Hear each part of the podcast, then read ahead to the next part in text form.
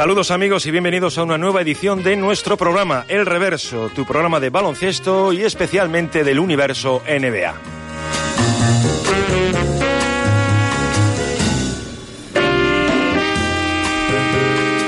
Me acompañan en el estudio David Alonso y Daniel Ayuga en la realización técnica del programa y como siempre, como no, Andrés Monge a los comentarios.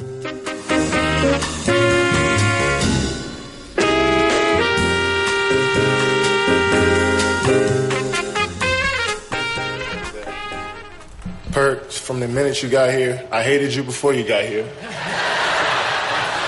Uh, but the, the, the moment you got here, man, you just changed my whole perception of you. Just one of the best teammates I ever had, man. I thank you so much.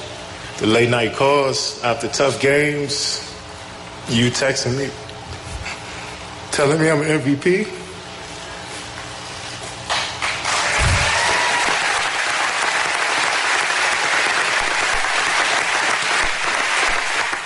Pues escuchábamos un extracto del eh, discurso por el MVP más lacrimógeno de la historia.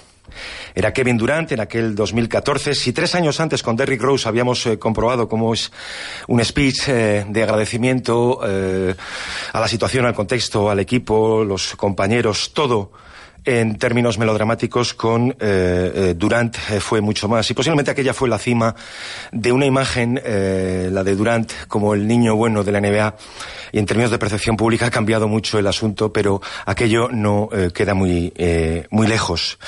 Y en ese extracto que hemos seleccionado, decía Durant, te odiaba antes de llegar aquí. Y luego he comprobado que eres uno de los mejores compañeros que he tenido. Esas llamadas de madrugada tras un mal partido. Tus mensajes diciéndome tú eres el MVP antes de quebrársele la voz y emocionarse. Estas palabras y ese extracto estaban eh, dedicadas a eh, Kendrick Perkins. Em, y después de tantos estrellones que han ido jalonando felizmente nuestro programa a lo largo de todas estas ediciones, hoy tenemos un motivo, tenemos muchos, para eh, comprobar si lo que decía Durant entonces era verídico y no solo para él, sino para el 100% de jugadores que durante 13 años han compartido vestuario con eh, Kendrick Perkins. De hecho, aquella parte del discurso es uno de los más grandes actos de justicia deportiva que se ha tenido con él, incluso con un molde tipo de jugador. Con un jugador, en su caso, de números marginales, de perfil muy menor. Y sin embargo, lo hemos podido comprobar, una de las figuras que más han marcado a quienes lo han conocido. No es solamente este el fascinante motivo por el cual vamos a dedicar un programa monográfico a Kendrick Perkins. Eh, luego veremos otro motivo del por qué. Y es que Perkins no se ha retirado. No está oficialmente retirado. Y aprovechando pues, eh, pues, pues, de aquella etapa y de aquel eh, MVP por su etapa en, en, en, Oklahoma, pues el mismo Scott Brooks, decía no haber conocido a nadie con un corazón tan grande. Y Westbrook, a nadie que hiciera más por los compañeros que él, en todos los sentidos. Andrés, buenas noches. ¿Qué tal? Muy buenas. Pues sí, es la verdad es que mm, es eh, en cierto modo emocionante para nosotros también dar el foco a alguien que, que nunca lo tuvo, a un protagonista que, mm, al que mayoritariamente se le conoce por estar tras el telón. Y creo que es de justicia dar precisamente eh, el foco a esta persona, porque mm, el baloncesto sabemos que se juega obviamente sobre la pista, sobre el rectángulo, pero también se juega fuera de ella. Y la química colectiva es imprescindible en un deporte en el que nadie juega solo. Y Perkins como has comentado, tuvo su importancia en pista, fue limitada, fue por tramos, claro que la tuvo, sí, señor. Em, y la vamos a tratar aquí, pero también aprendió a ser esencial fuera de ella, hasta el punto de que internamente, en la liga, entre los jugadores, entre los vestuarios, es reconocido claramente como uno de los mejores compañeros de equipo que haya conocido la NBA durante la última década. Y por eso acercarse a su figura, a su historia, que también es eh, realmente particular y, y por tramos conmovedora, pues creo que es de justicia para un tipo al que no ha conocido mucha luz pública, mucho foco, como digo, pero que sin duda ha sido crucial en todos los sitios en los que ha estado. Y por muchos motivos, para conocer un poco mejor el circo eh, NBA y sobre todo esa cara B de una condición, vamos a llamarlo así, de antihéroe, eh, sumamente desconocida para el gran público y, como bien has apuntado, no así para el círculo NBA. Insistimos, el 100% de los compañeros que ha eh, tenido. Em, él es natural de, de, de, Netherland, en el corazón de, de, Texas. Netherland es un pueblecito que recuerda unos 15 o 17 mil habitantes, pero en el fondo él se cría en, en Beaumont, el condado de Jefferson, como hora y media de, de Houston.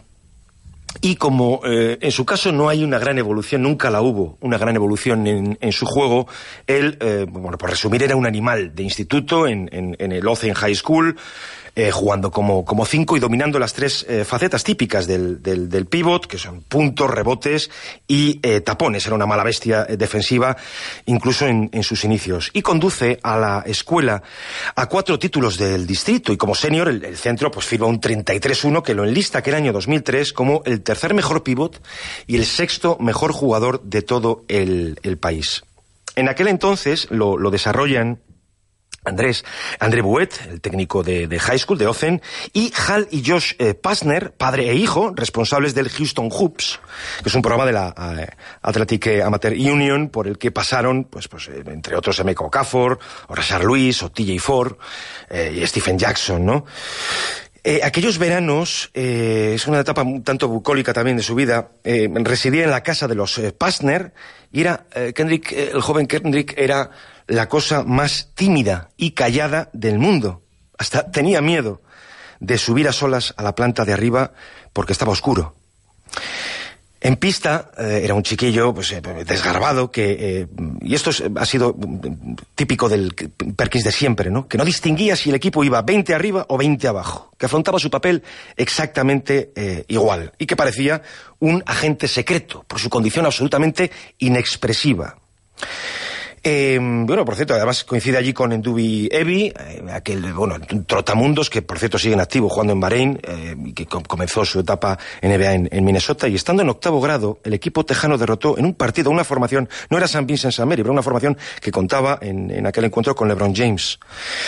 Eh, y nada más acabar el partido, LeBron le dijo a, a, a Pasner, a Hal Pasner, eh, oye, imposible detener a tus torres gemelas. Y Andrés, en la actitud de, Perkins, del miedo todavía infantil a la entrega salvaje en pista y la del soldado en campo de batalla, había un doble factor que marcaría y que de hecho ha marcado eh, su vida. Eh, su padre, Kenneth Perkins, jugador de baloncesto, abandonó a la familia para hacerse profesional en Nueva Zelanda. Se marchó. Kendrick no había cumplido aún los dos años de edad, era un bebé. Y se reencuentra con él cuando eh, entra en, en, en la NBA no, le, no tuvo reproches Kendrick para, para su padre, desaparecido durante tantos años. Y a los cinco años, Kendrick también pierde a su madre, y esta vez en un hecho muy luctuoso, un tiroteo en el salón de belleza en el que trabajaba, acaba con, con su vida. Cinco años tenía Kendrick. Y así queda en manos de sus eh, abuelos maternos, Andrés, que lo educan en principios muy sólidos, de gente, en Texas, de dos generaciones anteriores principios tales como la entrega, el esfuerzo, la palabra de honor, eh, la voluntad eh, comunitaria, etcétera, Andrés. Sí, es curioso también el, el caso del asesinato de su madre, eh, Ersel Minix, porque eh, la mujer que lo asesinó era amiga suya. Es decir, Sylvia Humphrey fue condenada luego a 30 años por asesinato, pero le disparó en el cuello mientras trabajaba, Terrible. siendo antes eh, amigas íntimas, según eh, la gente que allí presenció el acontecimiento. Y como bien has dicho, sus abuelos se hacen cargo de Kendrick Perkins, con su padre fuera, con su madre eh, desgraciadamente asesinada. Y los orígenes de Kendrick Perkins son extremadamente humildes. De hecho, los dos trabajaban. El abuelo ganaba en torno a 400 dólares al mes, trabajaba en una fábrica. Eh, su abuela trabajaba limpiando casas eh, por unos 250 dólares al mes. Es decir, las condiciones eran muy humildes. Mm, recordaba el propio Kendrick hace años, contaba que tenían una especie de, de granja en, de, en eh, su casa.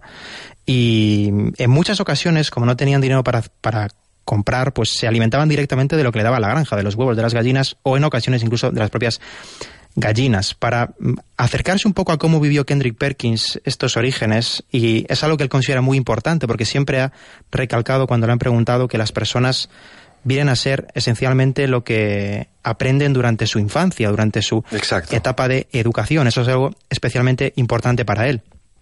En este sentido, hay dos anécdotas especialmente llamativas con Kendrick Perkins que revelan un poco sus orígenes. Una es eh, cómo, y lo contaba él mismo, cómo en verano tenían eh, una preinstalación de aire acondicionado en, en las ventanas de, de la casa, una casa, como digo, muy, muy humilde, pero sin embargo no podían poner ese aire acondicionado a pesar de que hiciera muchísimo calor simplemente por un motivo, porque la factura a final de mes era demasiado elevada y no tenían los medios para pagarla. Y la otra es también bastante llamativa. Cuando Kendy Perkins, ya un chico pues de bastante tamaño para su edad, era mm, bastante corpulento, pues no, no, tenía medios para ir a un gimnasio y se construyó él mismo su propio eh, su propia banca de press en su casa eh, bueno, con dos sillas. De una forma muy rudimentaria. Con una barra metálica Exacto. y con un par de pesas que además estaban rotas. Es quizás eh, dos detalles sí. que, que, muestran un poco, que recuerdan qué tipo de infancia y con qué tipo de medios creció Kendrick Perkins. Eh, y además, eh, recordando o imaginando un poco a, a los abuelos entonces, pues, pues, claro, ellos no entendían mucho del baloncesto, no entendían nada, pero al parecer eh, les decían que, que, bueno, pues que su nieto tenía aptitudes para esto y podía eh, conseguir algo, ¿no? Y entonces, bueno, pues lo dejan en manos un poco también de André Bouet, que los ma mantiene informados y ejerce con, con Kendrick el papel de padre. Decía, Bouet día a día eh, hablaba con él como si fuera mi hijo. En aquella edad y por lo que había pasado, lo más importante era hacer que sonriera.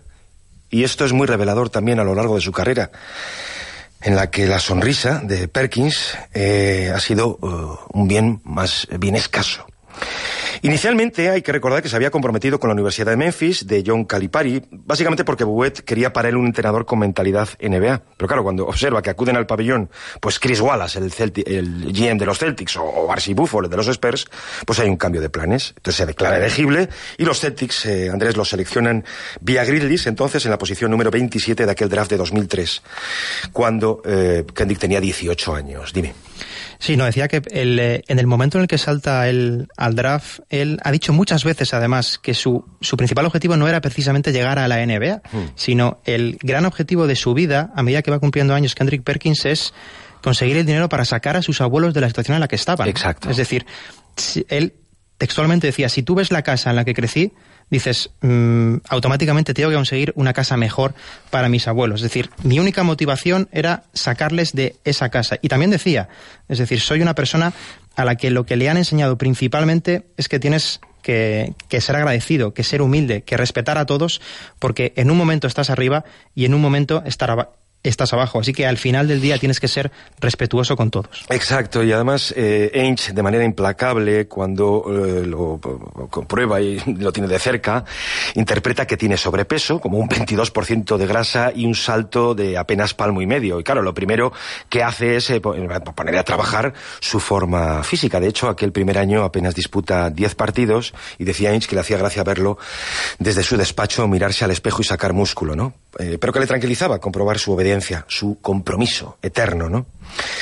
Y en aquel entonces Andrés era eh, pues eh, muy callado y solo escuchaba. Eh, y contaba Pierce que los veteranos pues la tomaban con, con él como si fuera inofensivo, ¿no? Fíjate lo que cambiarían las cosas después y bueno, pues, pues para que veas también cómo son las novatadas, pues Walter McCarthy había comprado cinco o seis televisores gigantes para su casa y ordenó a los novatos, Brandon Hunter y, y Perkins, cargarlas y montarlas allí para él, como si fueran estibadores, ¿no? Y al año siguiente, Andrés, los Celtics eligen a Old Jefferson que es un valor muy importante para lo que ocurre también con, con Perkins, porque sí. Rivers lo que hace es enfrentarlos en unos contra unos como sparrings cruzados. Sí, porque uno además destacaba mucho ofensivamente.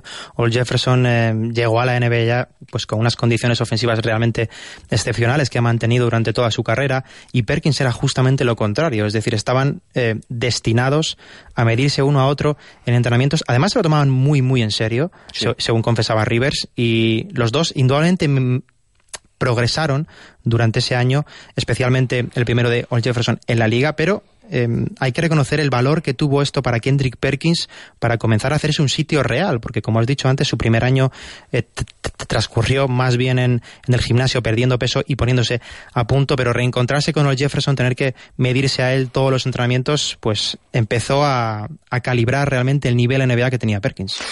Claro, es que eh, el propio Rivers decía que a veces temía por la integridad de ambos, por lo físicos que eran aquellos, aquellos duelos, y, de hecho eran perfiles opuestos, Andrés. O sea, Jeff era muy, Jefferson era muy hábil al poste y Perkins, pues todo jugo sucio, contención, obrerismo interior, que es lo que eh, ha sido siempre, ¿no? Pero que aquello lo, lo ayudó mucho. Y de, como un episodio eh, paradójicamente premonitorio, Andrés, el 11 de febrero de 2007 en Minnesota, meses antes del verano célebre de los traspasos, del cambio histórico para los Celtics, hay un partido, efectivamente, que los Celtics juegan en, Minnesota, y para entonces Perkins ya se había perfilado del todo. O sea, poste bajo, bloqueos, defensa y rebote. Eh, y un estado de ánimo en pista en permanente eh, furia. Y en aquel partido, Andrés, eh, la tiene con Garnett. O sea, la tiene con Garnett, pero en modo trifulca. Se cruzan veneno por la boca. Claro, decía Rivers, algo que adoraba de él es que le daba igual quién tuviera enfrente, se llamara Kobe o Garnett. Y que solía decirles, oye, puedes que seas el mejor, pero no esta noche. Y aquello irritaba de veras a las estrellas. En un partido que gana apuradísimamente Minnesota 109-107 a los Celtics, y terminado el partido, Andrés, eh, eh, camino de los vestuarios, por el túnel y demás, pues casi llegan a las manos.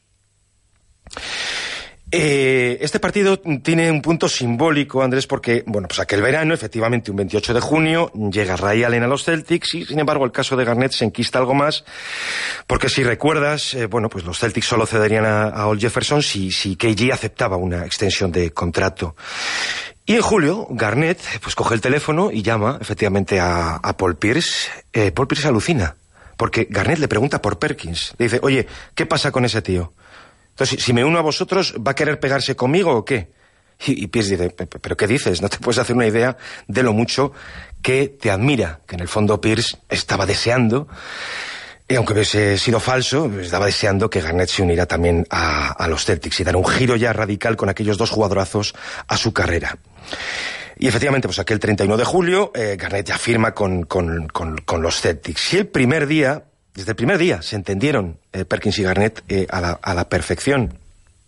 Andrés decía que empezaron a trabajar juntos eh, y Garnett, pues nos podemos imaginar que una personalidad como la de Perkins le va como, como guante a la mano, claro. Sí, pese a aquella trifulca que recordamos fueron solo meses antes de que Garnett se uniera a la causa verde, eh, reconocía Garnett que, aparte de la llamada que tuvo con, con Paul Pierce para asegurarse de que las condiciones estaban bien, de que eran óptimas para su llegada, su aterrizaje, eh, el primer día se puso a hablar con Kendrick Perkins y decía el propio Garnett, nos sentamos y charlamos.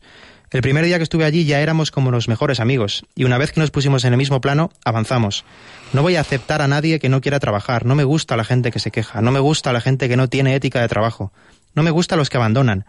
Quería ver por mí mismo cómo trabajaba él, pero Perkins, Perk, era muy similar a mí. Éramos luchadores, especímenes físicos. Claro, es que con él ejerce de hermano mayor. Dice, comprobé que aquel tipo era como yo. De manera que lo que Perkins había venido apuntando, Garnett lo fortaleció. A todos los niveles, Andrés. Claro, decía Ainge, eran 100% jugadores de equipo, obsesos del trabajo y con una mentalidad de acero. Y por eso todo, todos ellos siguen recordando aquel primer partido de entrenamiento, aquella primera sesión, en la que Rivers, de manera muy cuca, también enfrenta a la primera y a la segunda unidad, en la que, si recuerdas, había jugadores como Eddie House o James Posey. Nadie quería perder.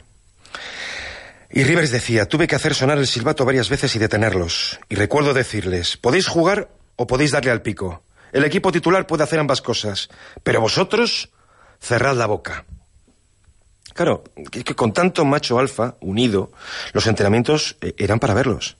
O sea, Garnett reconocía, dice, discutíamos y llegábamos continuamente a las manos, como una horda de bárbaros, como los espartanos de la película 300.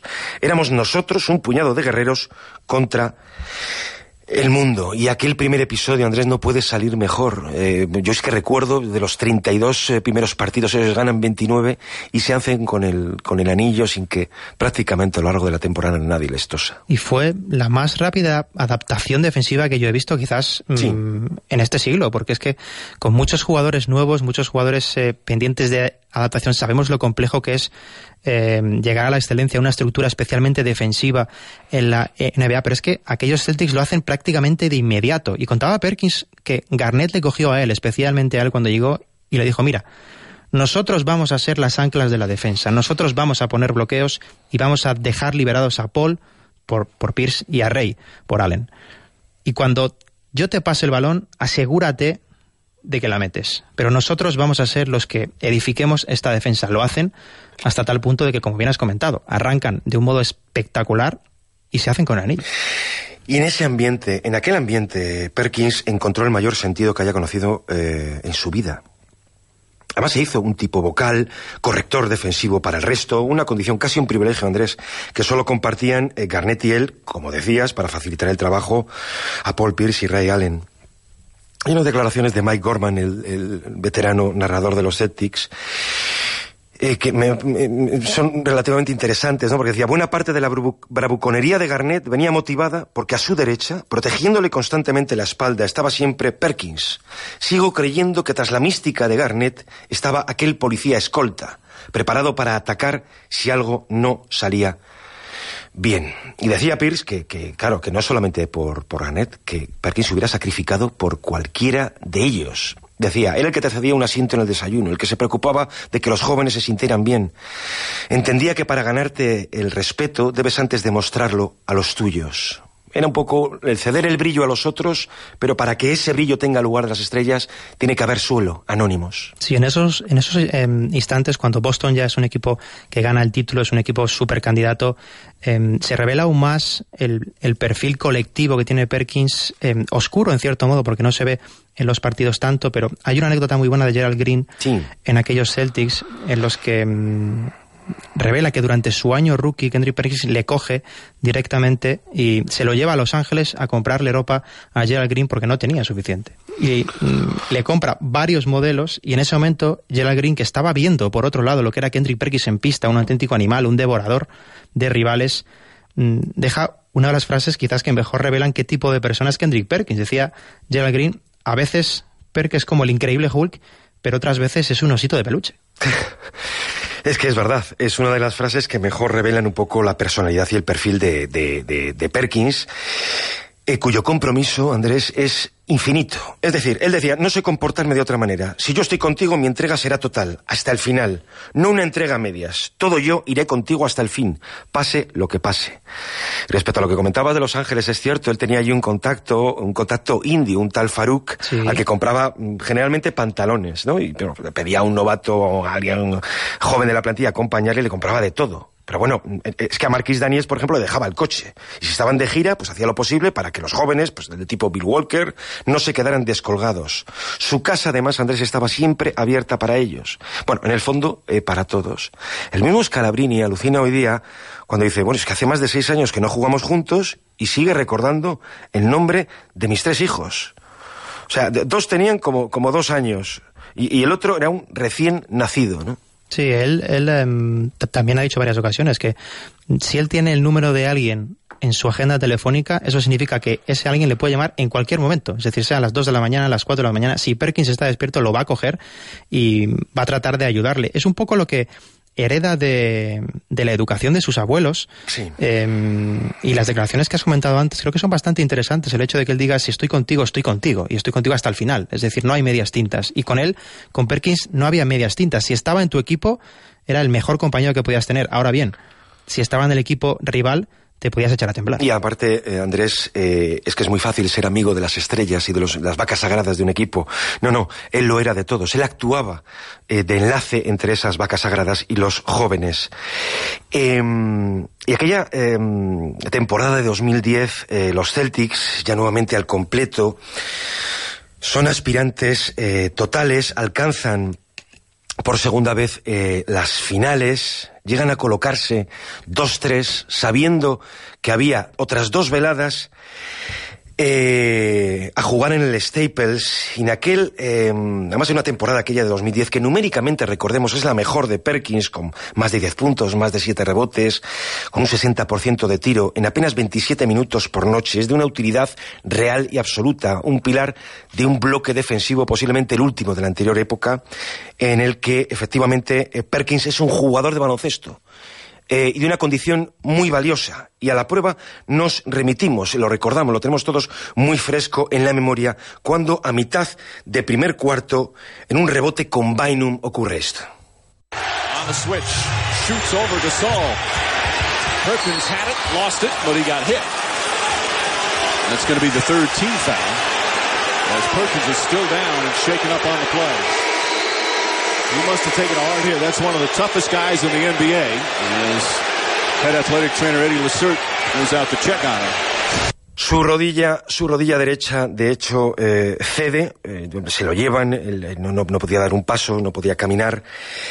Eh, y el auxiliar de Danny Mike Zarren, decía que desde el momento de la caída supieron que aquello era serio y que al descanso todos los miembros de la plantilla tenían a Perkins en la cabeza, porque sin él difícilmente eh, podían conseguir lo que finalmente luego se demostró, que caen en el sexto y caen también sin él en el séptimo, Andrés. Sí, anímicamente era una situación dura, pero más allá de lo anímico, mmm, ahí se demostró y lo reconocía el propio Rivers. Sí. Dice, mmm, fue el preciso momento, la evidencia de que necesitábamos realmente a Kendrick Perkins, del valor deportivo de aquel hombre para hacernos competir al máximo nivel. Reconocía a Rivers también, decía, mmm, diría que en todos los años que llevo ejerciendo como entrenador ha sido el... Mmm, el momento más duro no contar con Kendrick Perkins y, y, que efectivamente en aquel vestuario las caras eran larguísimas eh, y la gente no, mm, no podía creer lo que le había pasado a un pilar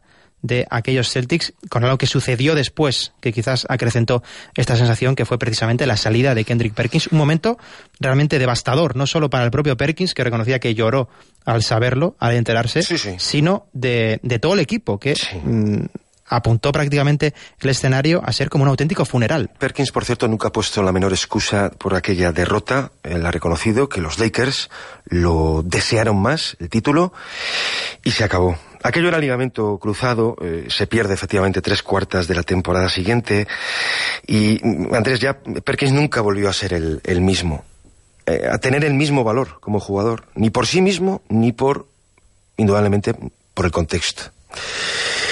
Y así Ainge evalúa el futuro de su frontcourt con un ojo puesto entonces en, Jeff Green, un alero más joven, mucho más ligero. y el 24 de febrero pues tiene lugar aquel traspaso que lo envía junto a Nick Robinson a los jóvenes eh, Thunder. Como decías Andrés, en la intimidad Perkins lloró amargamente como un niño porque no creía posible salir de allí. Nunca él había imaginado todo que todo aquello duraría para siempre. Con los mismos compañeros, en el mismo equipo, el mismo entrenador, todo. Y luchar un año tras otro tras otro y retirarse pues no sé todos a la vez no y los compañeros lo pasaron efectivamente fue un momento eh, muy difícil. Eh, Rivers reconocía dice durante toda mi carrera como entrenador no he sufrido un traspaso eh, como aquel. Fue durísimo y tampoco he visto una reacción igual en un vestuario. Fue como si hubiera eh, muerto Perkins le había eh, confesado a Allen que su sueño era jugar en un solo equipo en aquel además y decía aquel quinteto titular sano al completo. No había perdido una sola, una sola serie de playoffs. Garnett no lo ha olvidado. A Inch no se lo perdona. Porque lo que llega no mejora lo anterior, Andrés. Y de hecho Perkins en Oklahoma llega, lleva aquel número 5 en su nombre por Kevin Garnett.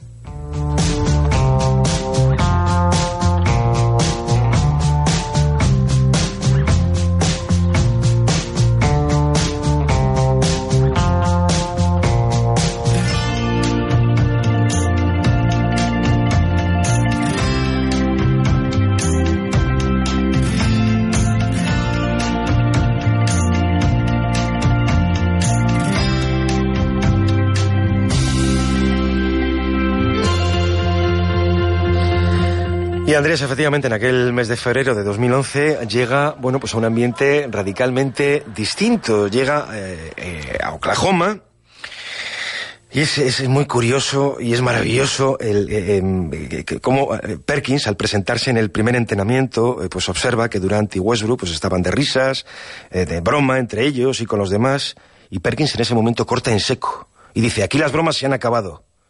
No se lo tomaron muy bien de inicio, pero en adelante las cosas fueron perfectas, porque Andrés, al margen del encaje táctico, era un tipo perfecto para aquel eh, grupo eh, de jóvenes. Sí, daba justamente lo que necesitaban, eh, todo, todo el fuego que tenían los jóvenes, esa capacidad, ese descaro, ese talento, eh, era bueno pues la contraposición perfecta la que daba Perkins en la zona y sobre todo volvemos a insistir más allá de lo que daba en pista todo lo que daba eh, alrededor es decir los entrenamientos fuera de pista cómo fue capaz de unir a todo ese grupo. Y de hecho Gonzalo, hay, hay una anécdota fantástica al respecto de un grupo de WhatsApp que del cual el propio Perkins se...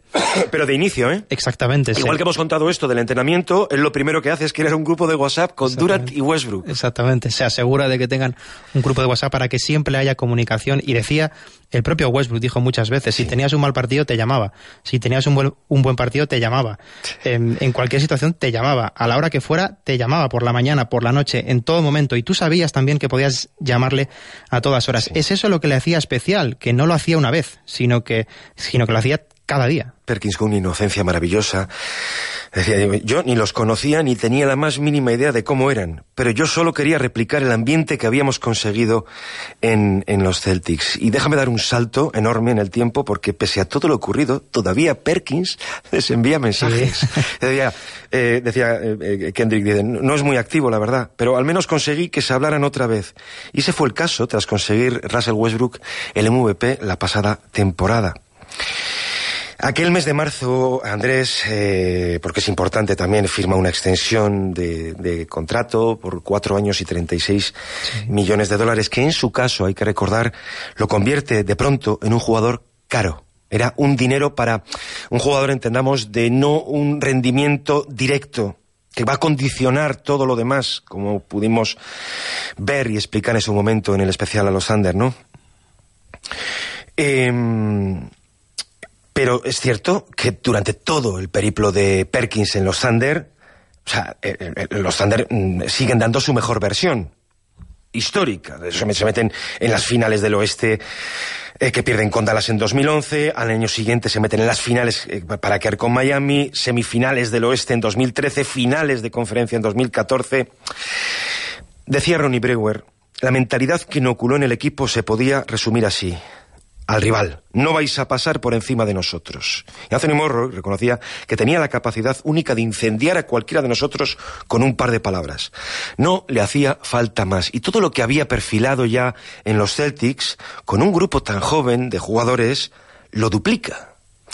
Y su casa se convirtió en un centro de recreo, o sea, en un vestuario fuera de los pabellones, un nido para todos, en el bar de Perks. Eh, en ella se reunía buena parte del equipo, pues a ver un partido, una película, un combate de boxeo. Y aquellos Thunder hicieron grupo como nunca antes. Es cuando Westbrook y Durant, sobre todo Westbrook, considera que van a estar unidos, siempre. Eso lo consiguió el propio eh, Perkins. Y al revés también, como comentabas. O sea, Perks podía presentarse en casa de cualquiera a cualquier hora para charlar. Llegaba a mi casa, contaba Reggie Jackson, para hablar conmigo porque yo había pasado una mala semana era una ayuda increíble. Y lo de las noches, Andrés, o sea, por las noches como si no eh, durmiera. Sí. Contaba Caron Balder, te escribía mensajes a las dos o a las tres de la mañana, si sabía que andabas algo, algo mal. Westbrook reconocía, si yo había jugado lo que insinuabas antes, ¿no? si yo había jugado fatal, llamaba, y si había jugado bien, también. Pero lo que más valoraba Westbrook, decía, es que si yo sentía la necesidad de hablar con alguien, que nos ha pasado a todos alguna vez, y eran las cuatro de la mañana, solo podía hacerlo con él. Y no hablo de una o dos veces. Siempre estaba para ti. Y nuevamente en su versión osito de peluche, Perkins decía, bueno, pues cualquiera que tenga mi teléfono puede llamarme a, a cualquier hora. Sí, al mismo tiempo de toda esta acción fuera de pista que generaba una unión realmente mm, excepcional en cuanto al grupo. Es decir, tener una figura así pues eh, da una rigidez a toda la estructura brutal, pero al mismo tiempo era un jugador que pese a no ser excesivamente talentoso, los que le hayan visto jugar pues saben de qué estamos eh, hablando en estos momentos, era un perfil muy rígido, que muy, muy consumido por el nuevo baloncesto, digámoslo así, pero al mismo tiempo él, en las sesiones de vídeo, contaba Caron Butler también, sí. hay una en concreto, cuando los, eh, los Thunder están 2-1 abajo con Memphis en los playoffs de 2014, contaba Balder que él, si se da cuenta de alguna acción clave en eh, la sesión de vídeo, la comenta. Y le da igual comentársela o echarle la bronca a Kevin Durant, a Russell West. No tiene ningún tipo de recelo contra eso, es siempre frontal. Y eso también es muy importante en el hecho de que eh, en aquel justo momento la, la, conversación de Perkins con los líderes dio un clic defensivo a los Thunder en aquella serie que acabaron ganando precisamente por el cambio de mentalidad. Porque la voz veterana en ese vestuario de aquellos Thunder que tenían todo, salvo quizás la experiencia que él sí tenía, pues era clave su papel precisamente por eso, porque en momentos de fragilidad, cuando las fuerzas tienden a desunirse, lo que hacía Perkins era juntarlas a todas y volverlas a unir. En aquella temporada del MVP para Durant hubo un tramo en que Durant efectivamente estaba atravesando una crisis de estima y, y Westbrook no estaba jugando bien. Ese fue el momento en que estuvo para Durant como un terapeuta. Cuando le repitió, le repitió hasta la extenuación en llamadas de, de madrugada, tú eres el MVP, tú puedes con esto más que nadie. Y esto es a lo que hacía alusión y referencia Durant en ese corte que hemos escuchado al principio del, del programa. Eh, y efectivamente, hoy vemos a Steven Adams como lo que es, un tipo absolutamente rocoso, un mástil, un pilar, eh, y Perkins lo ayudó a crecer también y a fortalecerse, a creer en sí mismo. Decía Adam, sus consejos eran un tesoro, aunque a veces era un poco bruto. Le decía, sal ahí fuera y asegúrate de que golpeas a ese tipo, de que lo destrozas. Para ver también la calidad humana de, Perkins, que había sufrido novatadas como cualquier otro jovencito en la NBA, a él no, las, no le gustaba infligirlas.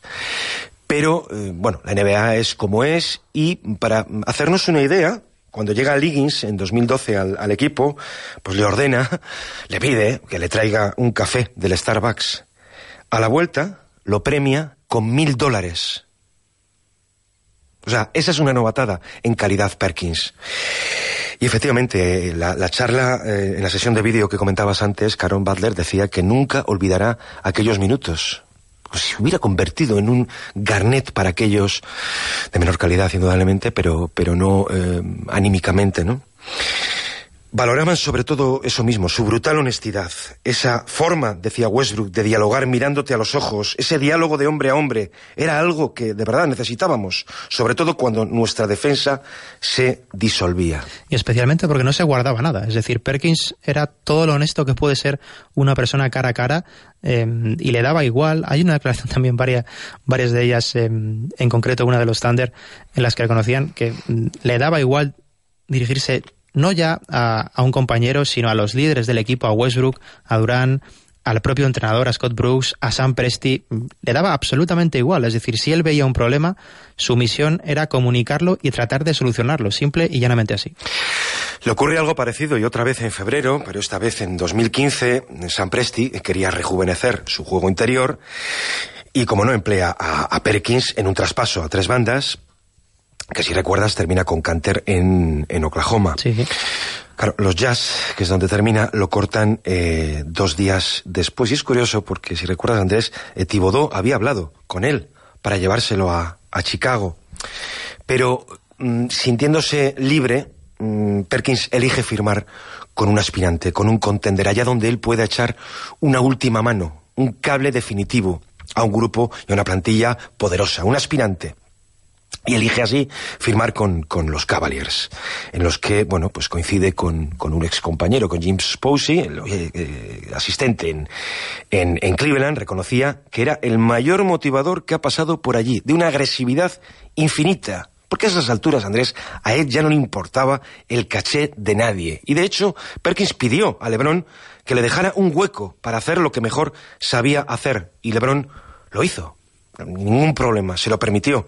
Así que muchos discursos prepartido eran suyos y así tuvo voz también en aquel vestuario, Andrés. Era, hay que recordar que era un hombre nuevo, en un vestuario nuevo, un vestuario que tenía a LeBron James, era gran candidato al anillo y con una gran serie de compañeros a los que directamente no conocía salvo por haberse enfrentado a ellos. Hay una declaración fantástica de Mike Miller sí. que reconocía que decía es que yo no lo conocía, solo compartí con él media temporada y ya es uno de mis compañeros favoritos de siempre, es decir, por todo lo que era capaz de transmitir eh, Kendrick Perkins en aquel vestuario. Insistimos que en pista la dimensión era diferente, no se le atisbaba ese impacto, pero de puertas adentro, más allá del telón, la importancia de Perkins vocal, ejerciendo como líder, como veterano con experiencia ganadora en aquel equipo, mmm, era simplemente maravilloso. Claro, porque tácticamente el papel de Perkins es el que, el que es. Eh, pero eh, de manera muy simbólica y muy reveladora de lo que era Perkins ya en aquel entonces, un enforcer, una figura que luego abordaremos un poquito más en profundidad, un sicario, un soldado de la muerte, el policía escolta, el que va a morir y matar contigo, tiene lugar en aquel cuarto partido de primera ronda con un 3-0 de los Cavs a favor en, en, el Boston Garden cuando, eh, recordaréis todos, bueno, pues que una torpeza absoluta de Olinick se carga directamente el hombro de, de, Kevin Love, que va corriendo directamente a, a vestuarios. Y eh, en cuanto entra eh, Perkins a pista, como represalia, el primero que hubiese pasado por delante. Le toca a Jay Crowder, el primero, ¿eh? Y ocurre exactamente esto. Turnovers, Hubie, yeah. just two by the Cavs, have led to nothing easy for Boston on the oh, offensive that, that, that's the key. Oh, look out. Oh, watch out is right. Perkins.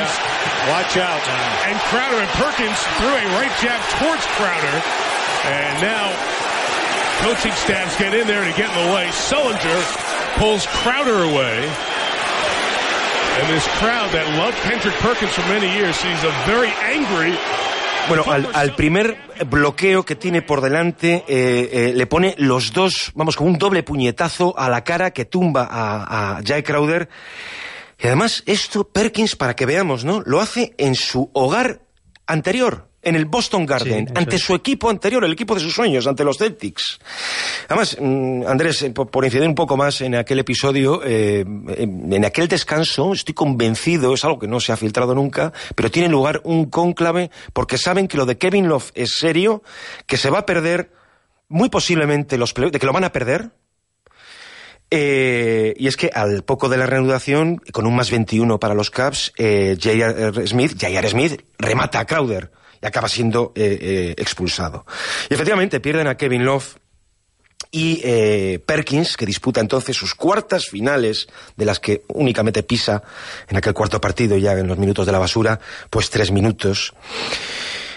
y a terminada la temporada, con el anillo para los Warriors, los Cavs necesitaban rehacerse y recomponerse. Él vuelve a quedar libre y un 28 de julio Andrés firma, pone el mínimo con, con los Pelicans para aquella temporada 2015-2016, Andrés. Sí, tenía una misión también en, en aquel momento em, ejercer un poco como mentor de la figura emergente, una figura que estaba llamada a marcar la liga como esa Anthony Davis y ejerce de hecho y tiene una influencia nuevamente inmediata. Quizás es muy llamativo que en el caso de Perkins, una vez llega a un vestuario nuevo, y sabiendo quién es, es decir, sabiendo como el episodio que han podido nuestros oyentes escuchar antes, es decir, si tú estás en el bando enemigo, cualquier cosa te puede suceder porque Perkins no tiene ningún tipo de, de pudor para nada, pero una vez entra en tu vestuario es absolutamente lo contrario, es la oposición total.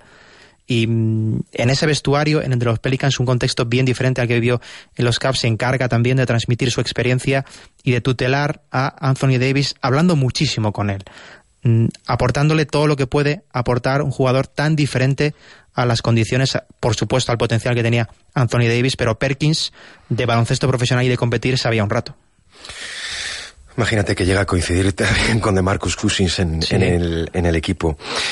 Pero es una temporada eh, de papel ya absolutamente testimonial, eh, en la que juega eh, 37 partidos, en la que Andrés, digámoslo claro, eh, ya Perkins entonces se convierte en una parodia, en pista, ¿eh? una parodia de sí mismo. Cuando entra a pista sabías que iba a pasar algo de inmediato, te, reías muchísimo, o sea, un faltón, una flagrante, una trifulca. Él está completamente, parece un dinosaurio entonces. Sí, sí, em, y sin embargo deja un pozo, como bien decías, un pozo increíble en, jugadores como Dante Cunningham, en Anthony Davis, en Alvin Gentry, pero él ya se va disolviendo a una velocidad eh, cruelmente rápida. Y eh, bueno, pues, pues efectivamente desaparece mm, el pasado training camp eh, con 32 años. Andrés escribe eh, directamente a Tyron Lu para que por favor le ruega que le haga un hueco entre los jugadores a ganarse un puesto. Lu no tiene el, el menor problema, el resto de compañeros eh, tampoco, le da el ok. Y Perkins, bueno, pues juega, eh, disputa tres partidos de, de, la, de la pretemporada. Y las imágenes un poco que nos llegan de aquel último Perkins, bueno, pues recuerdo un vídeo viral en un calentamiento, un vídeo muy cruel en el que él está a, a, solas posteando el, sin nadie eh, y- y falla como cuatro o cinco, no consigue meter el balón. Estamos hablando de, de ganchitos bajo el aro, ¿no? Sí, sí, bandejas. Claro, eh, es que es terrible, es una imagen que le causa ya mm, evidentemente un daño y lo cortan pues el 14 de, de octubre y eh, desde entonces eh, el teléfono Andrés no ha vuelto a sonar.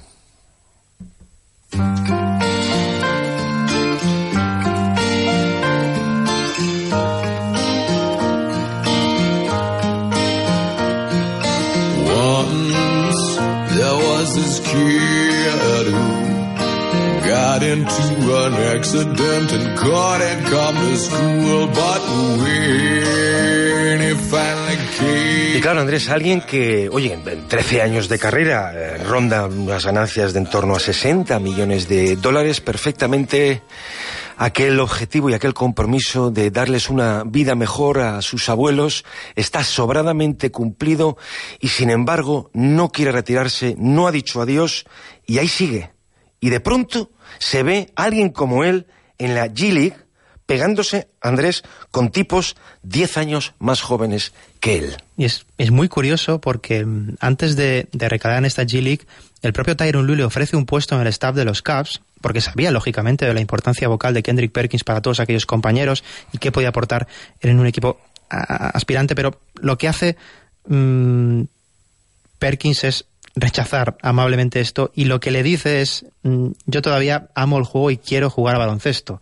Quiero intentar de nuevo volver la NBA. Y lógicamente no es por dinero, porque como bien has comentado, sus ganancias durante su carrera son Considerables. bastante notorias, Exacto. como para no, no tener que ir mendigando un contrato. Ser pero- consciente, digamos, de una situación en la que, bueno, mm, más allá de lo vocal, difícilmente puedes tener una intervención en el baloncesto actual, donde insistimos, eh, tiene toda la condición de un dinosaurio. Exactamente, es un, eh, es un jugador que se ha consumido en cierta manera por eh, la frenética evolución del el juego, pero él aceptaba de buen grado realmente estar con jugadores mucho más jóvenes que él, jugadores que sí realmente se están ganando el pan porque no tienen medios económicos eh, o los medios que él dispone ganados a lo largo de su carrera. Y hay una declaración fantástica en ese sentido del propio Perkins que decía sobre su periplo en la G-League. Si eres una diva, este no es el sitio para ti.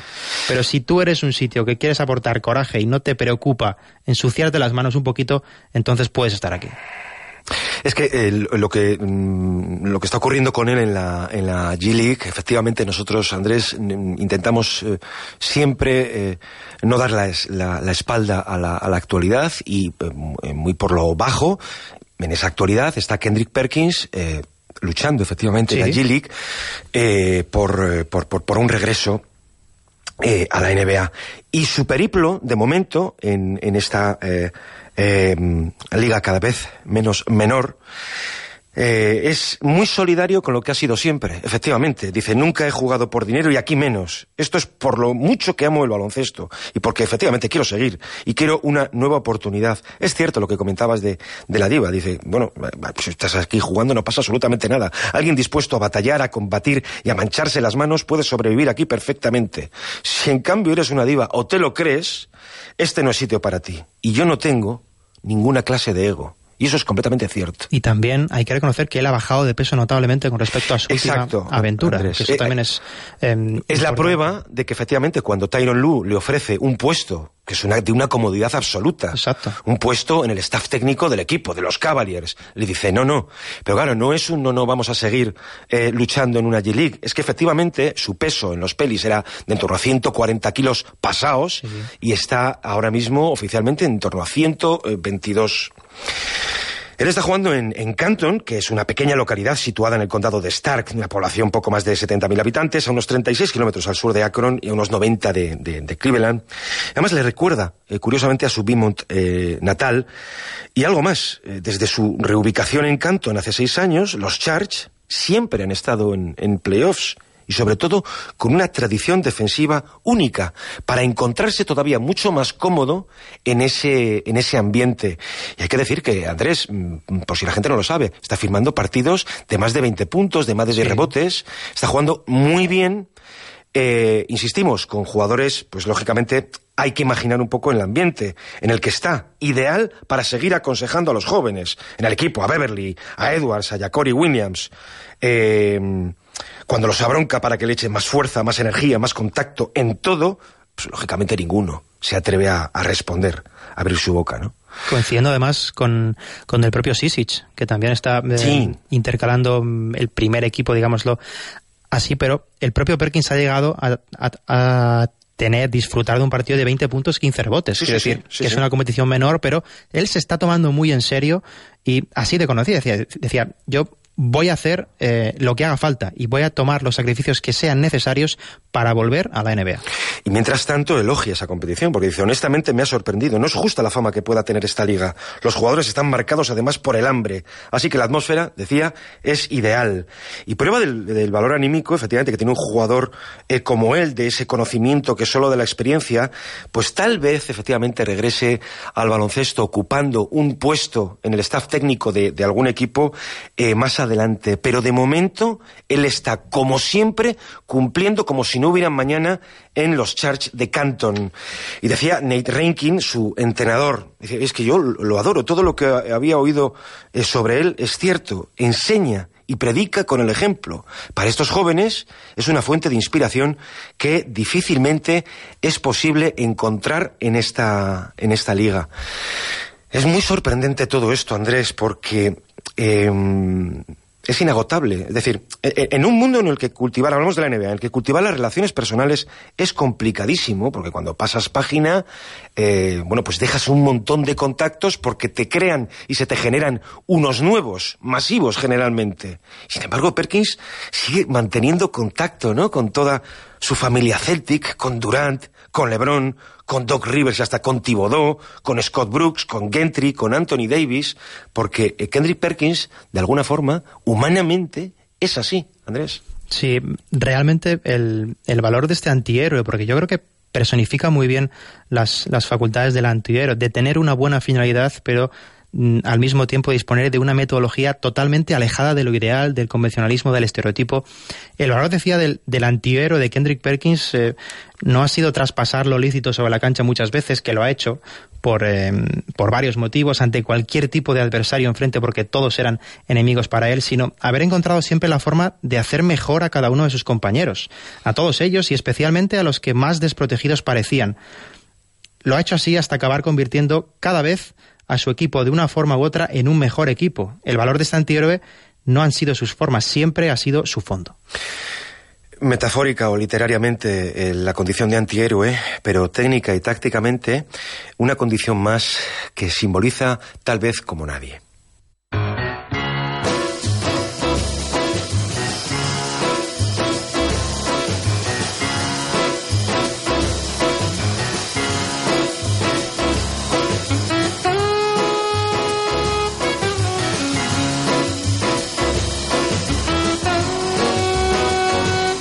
Porque Andrés Perkins simboliza algo más, simboliza eh, la muerte o la extinción de una especie que está efectivamente en vías de extinción como es la del enforcer. El baloncesto actual reprime una figura histórica que es la del enforcer, el guardián de la franquicia, de la cultura deportiva, de un equipo, del grupo, etcétera.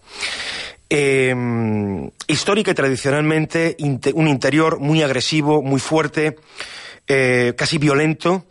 Eh, claro, ya de entrada, un interior mm, en, en el baloncesto actual, cuando los aledaños del, oro se han, de- de- del aro se han limpiado prácticamente por completo, el reglamento que al menor soplo ya te penaliza, pues lógicamente vemos como la figura del enforcer se obliga eh, a desaparecer de alguna forma, ¿no?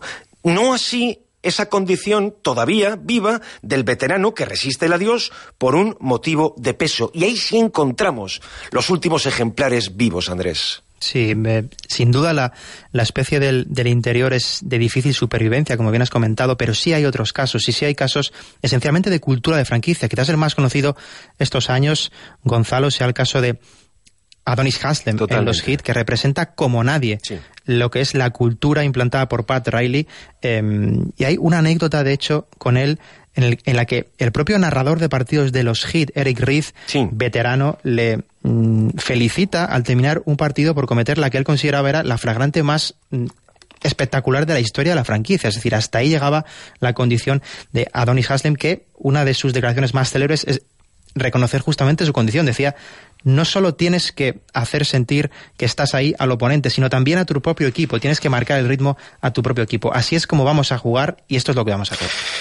Eh, exacto, de ser un enforcer, decía, implica una serie eh, de cosas. Y vemos efectivamente la utilidad de estos veteranazos, cómo coincide, hay muchas similitudes con el papel representado por eh, Perkins. Otro ejemplo, en este caso, no interior, Matt Vance, Andrés. Nueve equipos en 16 temporadas. si no se hubiese dedicado al baloncesto, posiblemente, perfectamente podría ser, pues bueno, un miembro de Lampa, eh, tranquilamente sí, sí, en su condición de, auténtico macarra duro es absolutamente eh, veraz. James Jones, y me voy a permitir leer pues un poco aquel párrafo que le dedicaba Enriquece Miseria a LeBron James para contar un poco la intrahistoria del título de 2016 y contar quién decidió finalmente y cómo se decidió la, el despido, la destitución de David Blatt. Decía, todos eh, en el equipo conocen a Jones como champ, ese jugador marginal de quien el público sabe por acompañar a LeBron James y su palmarés es mucho más que una sombra. Ejerce de líder de puertas adentro porque su personalidad despierta en los demás un respeto innegociable. Curtido, serio y reservado, el flaco champ es uno de esos tipos de atracción natural para los inseguros. Su peso en el grupo remite a los gallos del barrio que han salido indemnes de mil peleas, dando el primer paso y granjeándose así esa rara mezcla de temor y confianza de los viejos chamanes. Eso había valido en Miami, ahora en Cleveland y allá donde prosiga LeBron, sin el cual el flaco Jones hace tiempo que estaría fuera de la NBA. No eligió su papel, sino al revés. Andrés. Exactamente, es uno de los casos más evidentes. James Johnson es otro caso muy curioso y además uno de los que mejor se ha reciclado a lo que es el baloncesto moderno, lo más complejo quizás. James Johnson, eh, bueno, reconocido también por su afición y su control de las artes marciales, es un jugador que se ha, sabido reciclar, incluso físicamente, lo contamos cuando hablamos de la cultura de los hits. Em, también hay muchos otros casos quizás Gonzalo, el que más conoce la gente, Meta World Peace, Ron Artés o incluso David West también. David West está ejerciendo como líder vocal desde el banquillo, anima, indica debilidades, grita a los árbitros. Decía Sean Livingston que por esto se ríen mucho, eh, pero decía David West, pasan un montón de cosas durante un partido. Los árbitros no las ven todas. Trato de que me oigan para detectar cada infracción. Esto desperta absoluta admiración y respeto entre los compañeros. Y decía Steve Kerr, es uno de esos tipos de economía oral. No habla a no ser que sea necesario y él sabe cuándo es necesario decir algo. La victoria en Philly, la del acordeón salvaje en el marcador, si recuerdos, si recuerdas, hay un tiempo muerto de Kerr eh, que abronca a Curry y segundo después David West se lo lleva a una parte para reinterpretar lo ocurrido como una forma inmediata de apoyo. Llega donde no llega Steve Kerr y reconocía Draymond Green, para quien eh, David West es como un cuando empieza a incendiarse con problemas de faltas y demás, dice David West es un tipo que siempre trata de mantener fresca tu cabeza. Fíjate cómo la tarea de estos veteranazos coincide mucho con lo que viene a representar y simbolizar la figura del enforcer, Andrés. Exactamente, una figura que por dar eh, a personajes históricos que, tiende a la desaparición por el propio perfil, la propia evolución del juego, pero hay que recordar los muy célebres casos de Bill Beer, quizás uno de los más célebres enforcers de la historia. Ricky Mahorn, Charles Oakley, Xavier McDaniel, que si recuerdas mm, estranguló al padre de Wes sí, cierto parecido con Matt Barnes, exacto. Es decir, hay, hay muchos casos de jugadores que mm, obraban de un modo muy particular y cuya evolución, por la propia evolución del juego, está en cierto modo en riesgo. Eso sí, el reciclaje del papel veterano